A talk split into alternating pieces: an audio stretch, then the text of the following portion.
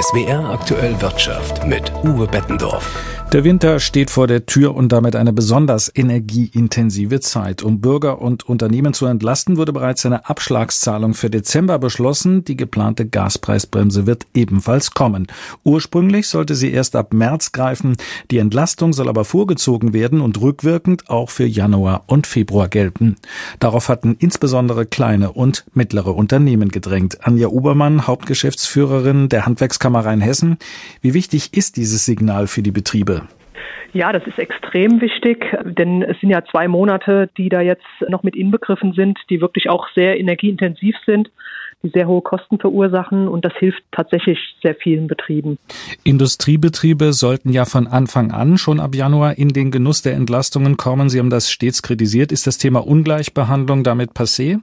Also wir haben ja immer gefordert, dass sozusagen die Frage betrachtet wird, wie energieintensiv ist jemand anteilig und nicht wie groß oder wie groß ist der Verbrauch insgesamt. Das ist jetzt tatsächlich abgemildert worden. Ich muss mir jetzt nochmal genau anschauen, ob auch die Preise, die Hilfen dann auch vergleichbar sind. Aber auf jeden Fall ist das ein Schritt in die richtige Richtung und von daher freuen wir uns natürlich über diese Entscheidung. Jetzt werden die Zahlungen ja voraussichtlich erst im März kommen, weil der Aufwand für die Energiebranche fürs Erfassen und Umstellen relativ groß ist. Kommt die Hilfe denn schnell genug an, um die Betriebe über den Winter zu bringen? Ja, die Frage ist ja die nach der Liquidität. Also haben die Betriebe genug Liquidität, um tatsächlich diese Monate auch zu überbrücken? Ich vermute, dass das bei den meisten dann der Fall ist. Da mag es Ausnahmefälle geben. Das muss man sich dann genauer anschauen, wo tatsächlich es auch auf jeden Tag ankommt, dass das Geld auch wirklich fließt. Da hoffe ich, dass man da auf die eine oder andere Weise vielleicht auch schnell Hilfen schaffen kann. Aber insgesamt will ich es auch nicht kleinreden, ist das ein guter Schritt in die richtige Richtung. Insgesamt rechnet die Bundesregierung mit Kosten für die Entlastungen von rund 200 Milliarden Euro. Das wird vermutlich nicht reichen. Ist dieser große finanzielle Aufwand aus Ihrer Sicht gerechtfertigt? ist ja immer die Frage, was wäre passiert, wenn man das nicht macht. Wir merken das schon an vielen Stellen, dass es reihenweise Betriebe gibt, die Probleme haben, die jetzt vielleicht auch schon teilweise die Betriebe geschlossen haben, auch in weiser Voraussicht. Ähm, daher ist es schon wichtig zu investieren, einfach in den Erhalt der Betriebe, in den Erhalt der Arbeitsplätze und auch der Wirtschaftsstärke. Die große Summe ist auch für mich sehr groß, deswegen kann ich da im Einzelnen nicht ganz genau beurteilen, was das natürlich für den Staatshaushalt bedeutet. Aber das hilft vielen Betrieben und es gibt sie, diese Betriebe, die sonst zugemacht hätten. Danke an Anja Ubermann, Hauptgeschäftsführerin der Handwerkskammer Rheinhessen. Das Gespräch haben wir vor der Sendung aufgezeichnet. Der am Freitag vereinbarte Tarifabschluss für die Beschäftigten in der Metall- und Elektroindustrie Baden-Württemberg wird von anderen Tarifbezirken übernommen. Die IG Metall hat sich heute mit den Arbeitgebern in Bayern auf eine Übernahme des Pilotabschlusses von Ludwigsburg verständigt. Auch für den Tarifbezirk Mitte gibt es eine Einigung. Davon profitieren rund 380.000 Beschäftigte in Rheinland-Pfalz, Hessen und dem Saarland. Stefanie Geisler berichtet. Damit ist der Weg frei für eine dauerhafte Erhöhung der Löhne. Die Beschäftigten bekommen in den nächsten zwei Jahren insgesamt 8,5 Prozent mehr Gehalt. Darüber hinaus erhalten sie eine steuerfreie Inflationsprämie in Höhe von insgesamt 3000 Euro, die in zwei Schritten ausgezahlt wird. Jörg Köhlinger, Leiter der IG Metall Mitte und Verhandlungsführer, bezeichnete den Tarifvertrag als guten Kompromiss. Dennoch hätte man sich eine kürzere Laufzeit gewünscht. Vor allem diesen Aspekt verbuchte Oliver Bartha, Verhandlungsführer für die Arbeitgeber, als einen der wichtigsten Erfolge des Abschlusses. Mit der Laufzeit bis September 2024 hätten die Unternehmen zumindest Planungssicherheit in unsicheren Zeiten. Grundsätzlich seien die 8,5 Prozent mehr Lohn jedoch eine große Belastung für die Unternehmen. Der Abschluss ginge an die Schmerzgrenze und zum Teil darüber hinaus, so Bartha. Die Spielwarenindustrie gehört zu den wenigen Branchen, die von Corona profitiert haben. Wegen fehlender Alternativen während der Lockdowns wurde zu Hause eifrig gespielt, Puzzles, Bausets und Brettspiele waren gefragt wie selten zuvor. Doch der Boom ist vorbei, die Spielwarenindustrie rechnet in diesem Jahr mit weniger Umsatz trotz höherer Preise. Wie viele andere leiden auch die Spielwarenhändler unter steigenden Energie- und Rohstoffpreisen. Die Folge, auch Spielzeug wird künftig teurer werden. Aktuell liegt die Preissteigerung zwischen 5 und 6 Prozent, sagt Ulrich Brobeil, Präsident vom Deutschen Verband der Spielwarenindustrie. Ja gut, die Firmen schauen natürlich schon, wie sie mit der aktuellen Situation umgehen. Da gibt es einen ganzen Strauß an Maßnahmen und eine davon ist natürlich die Preiserhöhung. Wobei man da natürlich dazu sagen muss, also die Kostensteigerung wird damit bei weitem nicht aufgefangen. Also man kann das, was man eigentlich machen müsste, tatsächlich nicht machen. Laut dem Bundesverband des Spielwareneinzelhandels hat sich die wirtschaftliche Lage der Händler zuletzt weiter zugespitzt.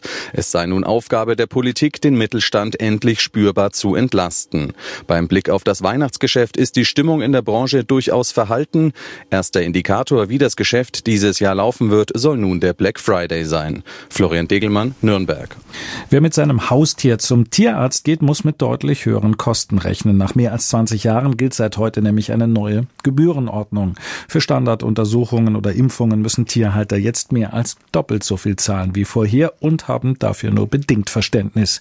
Lena Stadler hat für uns eine Tierarztpraxis in Gaggenau besucht. Ich habe drei Katzen, einen Hund, die impfen wir jetzt noch. Das muss man halt jetzt vorher noch erledigen. Verena Wunsch steht im Wartezimmer der Tierklinik am Scheibenberg im badischen Gaggenau. Auf dem Stuhl vor ihr ein Katzenkorb mit einem ihrer Kater darin.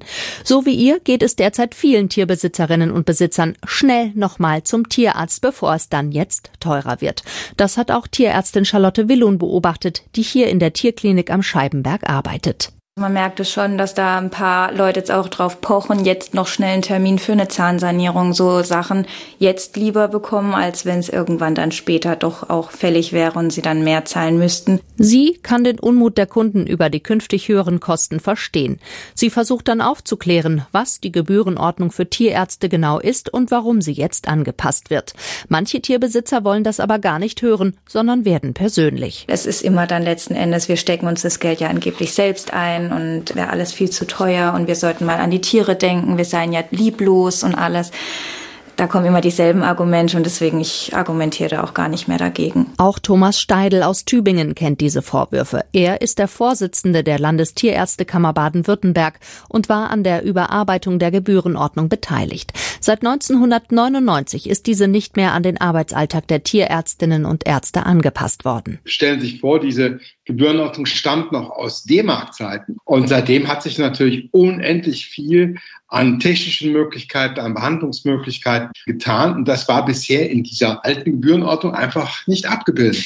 Eigentlich sollte der einfache Satz einer Gebührenordnung dafür ausreichend sein, dass eine Praxis betriebswirtschaftlich gesund arbeiten kann, ihre Mitarbeiter damit bezahlen kann. Und das war schon lange nicht mehr gegeben. Die neuen Gebührensätze habe das Bundeslandwirtschaftsministerium vor zwei Jahren von einer tierärztlichen Beratungsgruppe und zusätzlich noch von einem unabhängigen Wirtschaftsinstitut errechnen und prüfen lassen, erzählt Thomas Steidel. Das sind nicht Preise, die aus dem hohlen Bauch heraus gemacht worden sind, sondern da wird also schon genau überlegt, wie viele Minuten braucht der Tierarzt für so eine Verrichtung und was kostet es dann? Katzen- und Hundebesitzerin Verena Wunsch hat Verständnis dafür, bei allem Unmut über die höheren Preise, dass sie offenbar notwendig sind. Die Tierärzte müssen natürlich auch leben und ich weiß, dass die angestellten Tierärzte nicht viel Geld verdienen. Aber ich verstehe halt nicht, warum man das nicht sukzessive erhöht hat und plötzlich nach wie vielen Jahren jetzt so hochgegangen ist. Ja.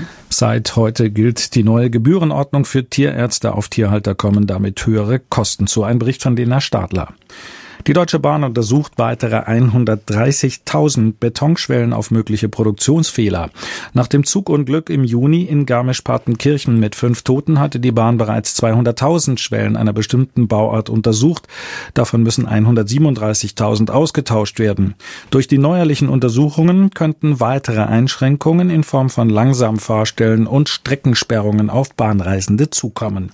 Und damit zur Börse. Der DAX ist heute auf den höchsten Stand seit Anfang Juni geklettert, hat am Nachmittag einen Teil seiner Gewinne aber wieder abgegeben. Die Anleger sind hin und her gerissen. Hoffnung geben Signale von den Notenbanken, dass die Zinsschritte nicht mehr so groß ausfallen könnten wie bisher. Auf die Stimmung dagegen drückten neue Nachrichten aus China. Dort steigen die Corona-Fallzahlen rasant. Neue Lockdowns drohen, die Unternehmen auf der ganzen Welt treffen könnten. Zum Beispiel auch deutsche Industrieunternehmen. Dort ist die Stimmung sowieso schon wegen steigender Energiepreise und Lieferengpässen düster. Wie der Bundesverband der deutschen Industrie BDI meldete, sank etwa in der Chemiebranche die Produktion in den ersten neun Monaten des Jahres um 8,2 Prozent. An der Börse waren Chemiewerte hingegen gefragt. Papiere von BASF, Brenntag oder Covestro gewannen zwischen zwei und viereinhalb Prozent hinzu.